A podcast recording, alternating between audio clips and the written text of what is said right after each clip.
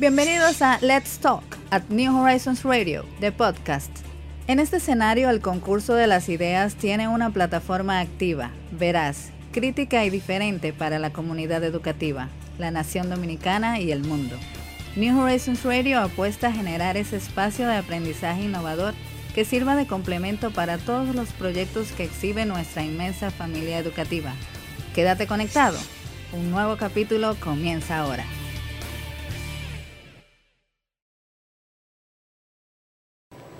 Gracias por continuar con nosotros. Recordarte que estamos en Instagram y en Twitter como New Horizons Radio. Allí puedes compartir con nosotros tus inquietudes, tus comentarios del día y seguirnos, por supuesto, para que entre todos sigamos haciendo crecer esta comunidad. La doctora Bianca de Jesús ya está con nosotros. Doctora, bienvenida. Muchísimas gracias por el favor de esta conversación el día de hoy. Un mes que de alguna forma se cerró noviembre, ¿verdad? Con el Día de la Conciencia del tema de la diabetes y que a final de año pues la gente como que medio se aloca también con el tema de la alimentación. O sea que bastante oportuna la conversación del día de hoy. Así es, muchas gracias por la invitación. Bueno, sí Entonces, como bien decir, en el mes de noviembre se celebró el mes de la concientización de la diabetes el 14 de noviembre es el Día Mundial de la Diabetes.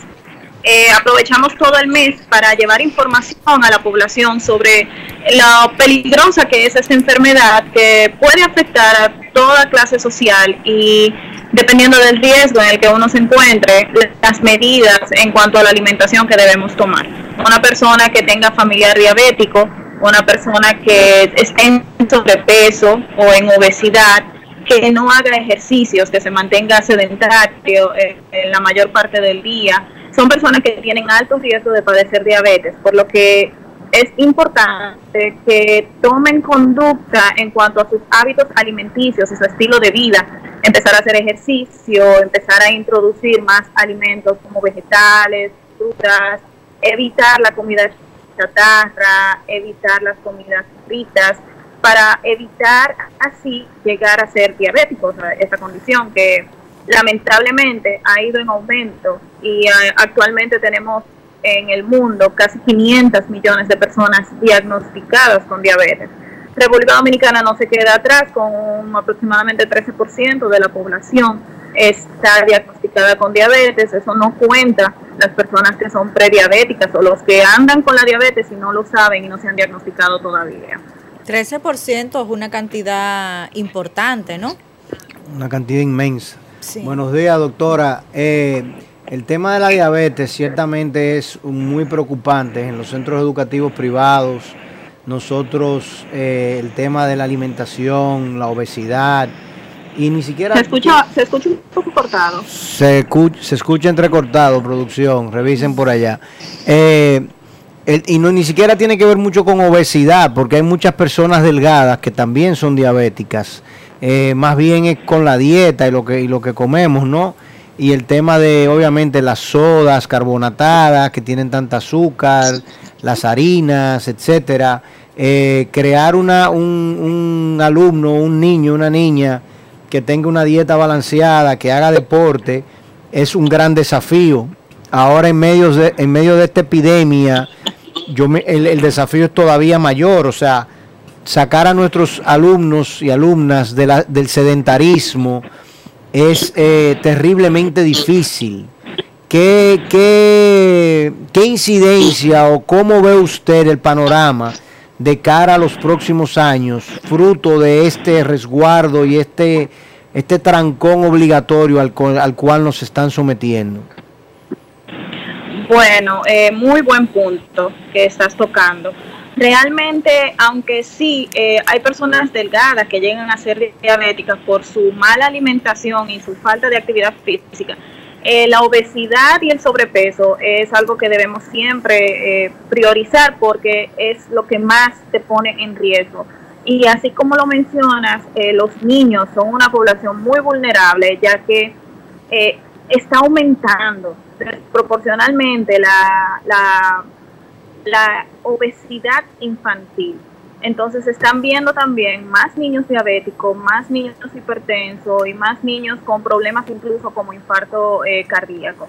Entonces, eh, ahora con la pandemia tenemos a los niños conectados eh, la mañana entera a un dispositivo en la casa y no es secreto de nadie que a los niños les gustan los videojuegos, les gustan ver videos, les gusta estar conectado al aparato y debemos nosotros como padres tratar de buscarle opciones. Los parques están abiertos, uno puede llevarlos, eh, tratar de sacarlos al parque después de la jornada laboral, inculcar en ellos eh, eso, la actividad física, sobre todo al aire libre, que todavía es posible montar bicicleta, patinar, y los niños es con el ejemplo que hay que educarlos. Si nosotros como padres le eh, comemos mal, nos pasamos todo el día conectados del celular, eh, trabajando o cualquier otra situación, eso es lo que ellos van a ver y es lo que van a hacer. Entonces, con los niños debemos empezar con el ejemplo, comer nosotros bien, que ellos nos vean comiendo bien y darles a ellos las opciones de alimentos saludables no dejar que las comidas eh, rápidas, que es lo que más le gusta, eh, sobre todo eh, eh, de esas cadenas internacionales que tienen incluso juguetes para como motivar a los niños a comprarla, sino que eso sea solamente ocasional o en eventos especiales, que su comida diaria sea en la mesa con nosotros, con los padres, inculcar el consumo de vegetales, de granos integrales, de carnes que no sean fritas, tratar de eliminar de la mesa el vaso de jugo. Eh, generalmente se utilizan jugos eh, artificiales de cartón con un alto contenido de azúcar, ni se digan los refrescos que también llegan incluso a ser adictivos, de que los niños no pueden comer algo si no es con un, con un vaso de refresco pues eso poco a poco tenemos que quitar esos hábitos que no son saludables e ir inculcando hábitos saludables, cambiar esos jugos y esos refrescos por un vaso de agua, que es la mejor forma de hidratarse. Eh, enseñarles a comerse sus diferentes vegetales. A los niños hay que darle la opción, pero si uno también se, se cierra de que no, el niño no come eso y nunca se lo ofrece, pues nunca lo va a comer. Hay que siempre ofrecer los vegetales, siempre ofrecer eh, comidas saludables y que la norma sea comer en la mesa. Comer en la mesa con los padres, sin distracciones, sin aparatos y evitar lo más posible las comidas chatarras y las eh, comidas ultra procesadas y procesadas que llevan al sobrepeso, obesidad y en, en ese mismo modo la diabetes. Como mencionabas, eh, se visualiza que de aquí a 10 15 años aproximadamente se duplica el número de personas diabéticas. Habrá que ver ahora con la pandemia cómo, cómo ir a esa cifra, porque lo más probable es que sea aún mayor. Esto es eh, definitivamente preocupante, doctora, lo que usted plantea. Y justamente eh, partiendo del tema educativo, ¿no? Que usted habla que hay que ponerle a la mesa, hay que ofrecerle, enseñarles a comer. Pero ¿cuál sería la razón, médicamente hablando, por la cual tenemos que prestarle atención al punto de la diabetes? ¿Qué provoca en el organismo? ¿Y cuáles son, digamos, e-, esos desencadenantes en la salud de las personas? Para que aquellos que nos están escuchando y de repente no conozcan a detalle en qué consiste esta condición, pues entonces también tengan quizás las herramientas para explicarle a los niños eh, cuáles son las razones por las que tenemos que prevenir el tema de la diabetes en, en nuestro organismo. La diabetes es una enfermedad crónica donde eh, no hay una producción adecuada o de insulina o la insulina que se produce no funciona adecuadamente, por lo que la insulina es la hormona que se encarga de sacar el azúcar de la sangre, lo que es la glicemia. Cuando esto no funciona adecuadamente, la glicemia sube. Entonces tenemos una sangre con un alto, un alto contenido de azúcar. Este azúcar eh, a largo plazo, porque es algo crónico, va a provocar daños en diferentes órganos, como los riñones, la persona llega a tener insuficiencia renal, donde los riñones no funcionan adecuadamente, daños en las arterias que van a los ojos y dan, a causar un daño en la retina y la persona puede quedar ciega o, con problemas eh, importantes de la visión. También se altera lo que es el sistema cardiovascular y pueden eh, tener infarto agudo al miocardio, enfermedad cerebrovascular o eh, también daña los nervios y la persona se hace un daño a nivel de, los nervios que van a, a, los pies, a las piernas, pierden la sensibilidad, no tienen una adecuada circulación y pueden provocar lo que es el pie diabético, donde hay úlceras que se infectan, muy difíciles de cicatrizar, incluso la persona puede llegar a perder eh, una extremidad eh, tener que amputarla por lo que es el pie de diabetes. Esas son las principales complicaciones de la diabetes eh, a nivel clínico, tomando en cuenta ya la parte eh, social. Es una persona, una persona diabética tiene que llevar un control riguroso de su glicemia. Tiene que tener el dispositivo que es el glucómetro, tomarse la glicemia dos veces al día y si, por ejemplo, ya es dependiente de insulina, que tiene que usar insulina para su manejo, pues tiene que inyectarse diariamente el medicamento o tomar pastillas, dependiendo de cuál sea su, su estado en el momento. Entonces, ya a nivel socioeconómico hablando, es una persona que no va a tener un estilo de vida igual que cualquier otra persona porque va a tener que estar constantemente monitorizando su nivel de azúcar e inyectándose diariamente. Eh, y económicamente también le afecta porque son eh, eh, costosos los medicamentos. Claro que sí. Doctora, ¿cuál es la incidencia? Un par de preguntas. Primero, ¿cuál es la incidencia de diabetes en la población infantil en República Dominicana? ¿Tenemos datos de eso?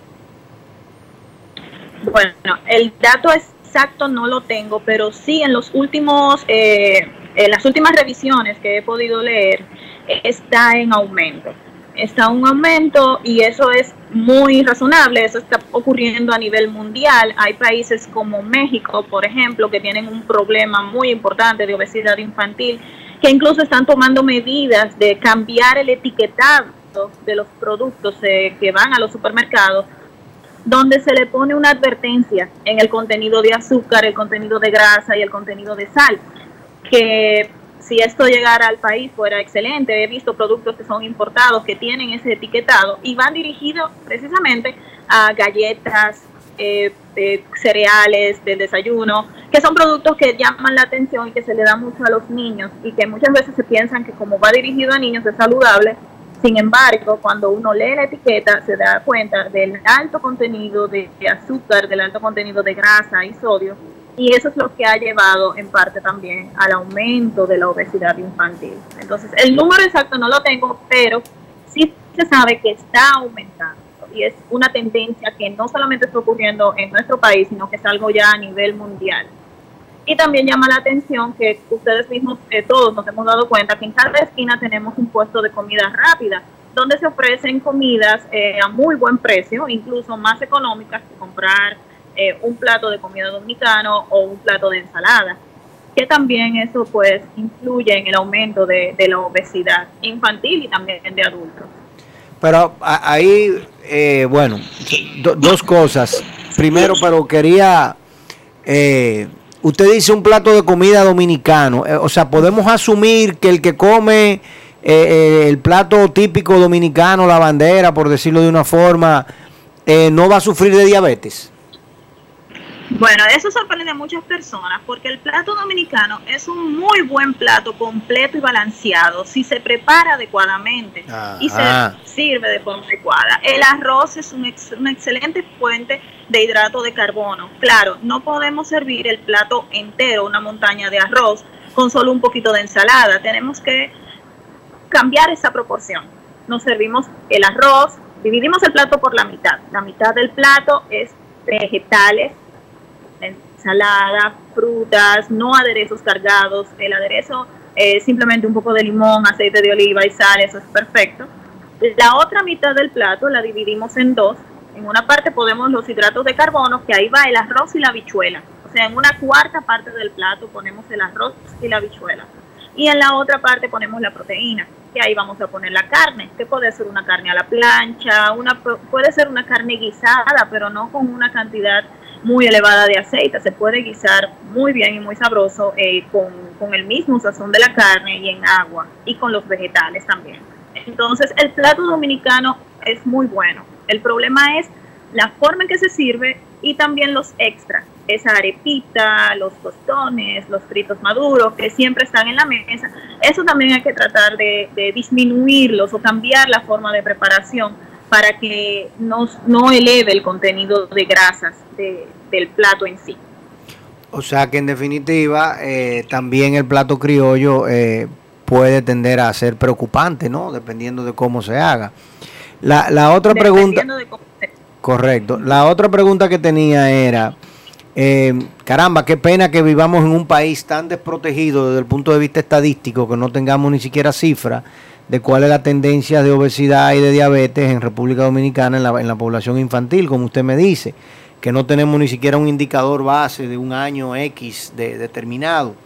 Pero por otro lado, ¿qué debe de hacer una madre o un papá, una familia? para, eh, o cómo, cómo, cuáles serían los indicadores, digamos, los signos que yo tengo con, con mi hijo, con mi hija, que me puedan llevar a mí a preocupación, a decir, caramba, este niño puede ser que esté eh, sufriendo de problemas de azúcar, de, problemas de glucosa, y, y deba de yo llevarlo rápidamente al pediatra a revisar. Nos dice que se salió, la, salió la, llamada de la doctora, el tema tecnológico.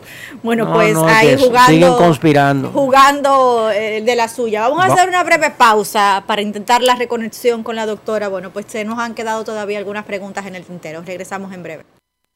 New Horizons Radio.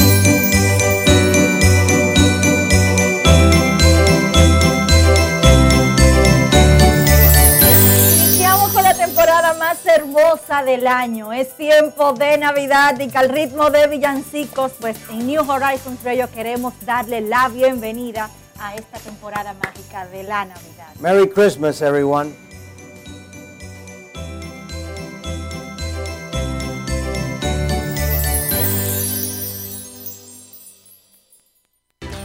Ha llegado la Navidad y con ella las mejores ofertas de regalos en New Horizons Bookshop juguetes recreativos y educativos de las marcas Melissa Dog, student planners, agendas, libros de todo tipo, artículos deportivos y detalles para cada ocasión. Que continúe vivo el espíritu navideño y la diversión aprendiendo siempre. Síguenos en nuestras redes sociales y compra desde la comodidad de tu hogar. New Horizons Bookshop. Descubre, aprende y diviértete. Ha llegado la mejor época del año y New Horizons Gastronomy está aquí para hacer de tus celebraciones una ocasión deliciosa e inolvidable. Para Thanksgiving y Navidad tenemos platos exquisitos para ti y tus invitados. No te pierdas de nuestras ofertas. Variedad de ponches, pasteles de frutas, bocaditos navideños, tu pavo un cerdito relleno, pasteles en hoja, jamón glaciado y por supuesto el menú ideal para cada ocasión. Pon a volar tu imaginación en New Horizons Gastronomy. La hacemos realidad. Síguenos en nuestras redes sociales NH Gastronomy. Consentimos tu paladar.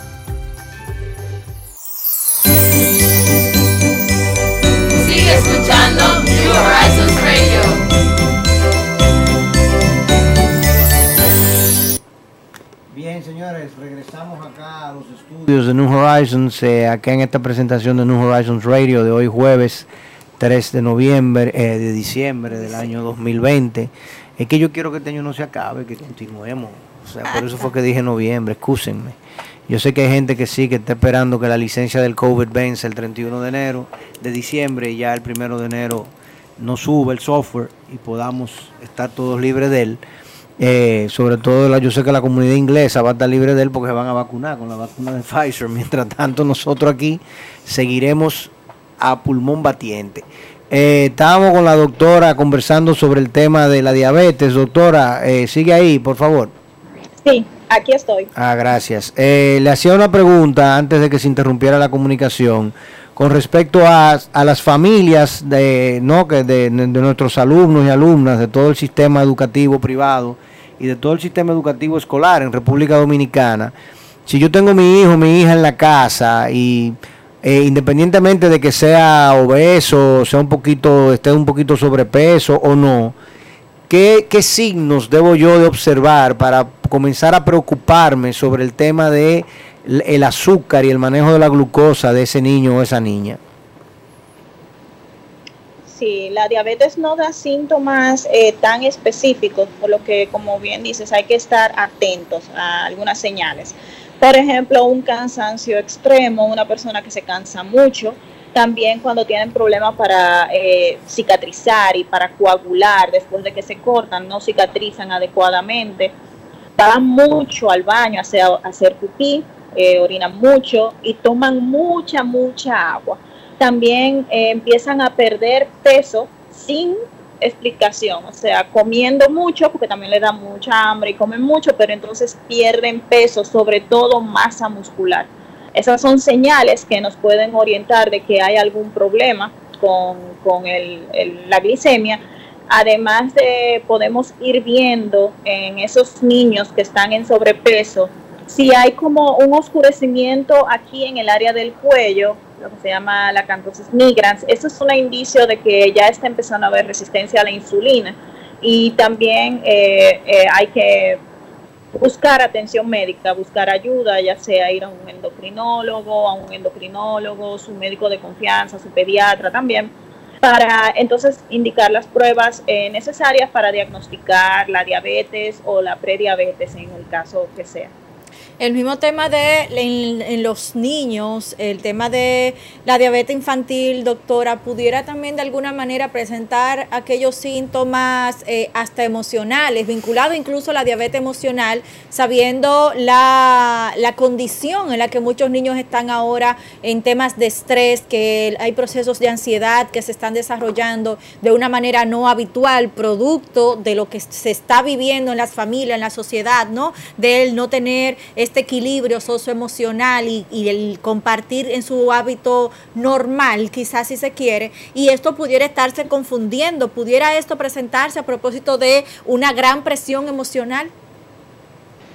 Sí, tenemos que, es, un, es una época realmente que nos ha afectado a todos y los niños eh, son incluso hasta más fuertes que nosotros los adultos porque están aguantando más que nosotros el no poder estar con sus compañeros, no poder ir al colegio, eh, todo eso eh, se ha visto una alta incidencia de, trastornos psicológicos, problemas emocionales, de ansiedad, que nosotros como padres tenemos que estar también atentos en el caso de que veamos esta, estos problemas de conducta en los niños y buscar ayuda en el caso que sea necesario. También otra cosa que podemos hacer es en cuanto a la alimentación, no tratar de buscar que el alimento sea la forma de hacerlo sentir bien, porque para eso tenemos otras opciones y la, alimentación es la alimentación. Eh, tenemos que dejarla como la comida, lo que nos da sustento, lo que nos da energía, que sí, aunque sí es buena y debemos disfrutarla, no debe ser nuestra única fuente de, placer, de sentirnos bien. Tenemos que tratar de salir hacer ejercicio fuera, salir a caminar, salir a montar bicicleta. Eh, tenemos, por ejemplo, el Parque Mirador, otros parques donde uno puede salir a caminar con el distanciamiento eh, eh, físico de otras personas. también buscar hablar con ellos. Tenemos que dedicarles tiempo que ellos sientan confianza de expresarnos sus preocupaciones y así quizás disminuir un poco esta carga emocional. Pero sobre todo debemos ser constantes con la alimentación y debemos siempre dar el ejemplo de ofrecer un plato saludable y que ellos eh, vean que nosotros lo disfrutamos para que ellos también pues se animen a probarlo y a disfrutarlo. Excelente.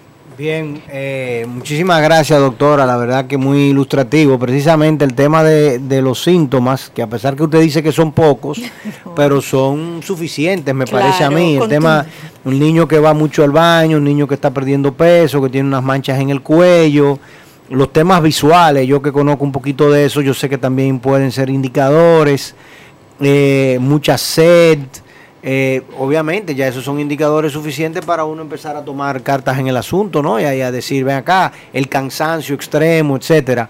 O sea que... Eh, ocuparse a tiempo. Ocuparse a tiempo y sobre todo, señores, vamos, vamos a tratar de, lograr que nuestros hijos y nuestras hijas, aún en, este, en esta situación tan eh, incómoda en la que nos vemos obligados eh, a estar y que los niños están tomando todas sus clases en, en- la casa, tienen pocos escenarios de ejercicio, eh, los que vienen acá al colegio en la tarde a hacer deporte son apenas unos cuantos, o sea que en definitiva todos los, los padres deben de tratar de lograr que sus hijos se muevan, muevan su cuerpo, hagan ejercicio, practiquen algún deporte y, y mantengan una nutrición sana hasta que nosotros podamos volver a un escenario de mayor normalidad, donde aún en ese escenario de normalidad teníamos problemas de alimentación, de nutrición, de niños que estaban en sobrepeso y era, y era un desafío. Ahora imagínense hoy en día donde tienen la nevera y cada vez que la profesora dice cambio de hora, ¡guau! van a la nevera. Cambio de hora. ¡guau! van a la nevera. No, y que siempre hay que tomar en cuenta que la mejor de las medicinas, la doctora podrá eh, quizás reforzar la idea, es Un la bozal. preventiva. No, es la. La preventiva. prevención. Es la preventiva, en es. efecto. O sea, prevenir de manera física, de manera de, en la forma en la que no- nos alimentamos, hasta en la forma en la que pensamos eh, y, y nos el, el ánimo con el que arranquemos el día, hasta eso incide de manera preventiva en todo lo que nuestro cuerpo pues, puede empezar a mm, proyectar. Doctora, muchísimas gracias por la conversación del día de hoy. Gracias a ustedes. Y un último consejito para Sí. eso que él dice de que en cada cambio de hora van a la nevera, vamos a tener en la nevera frutas preparadas, frutas picadas. Vamos a tener la despensa con opciones eh, de nueces, eh, pasas, cosas más saludables.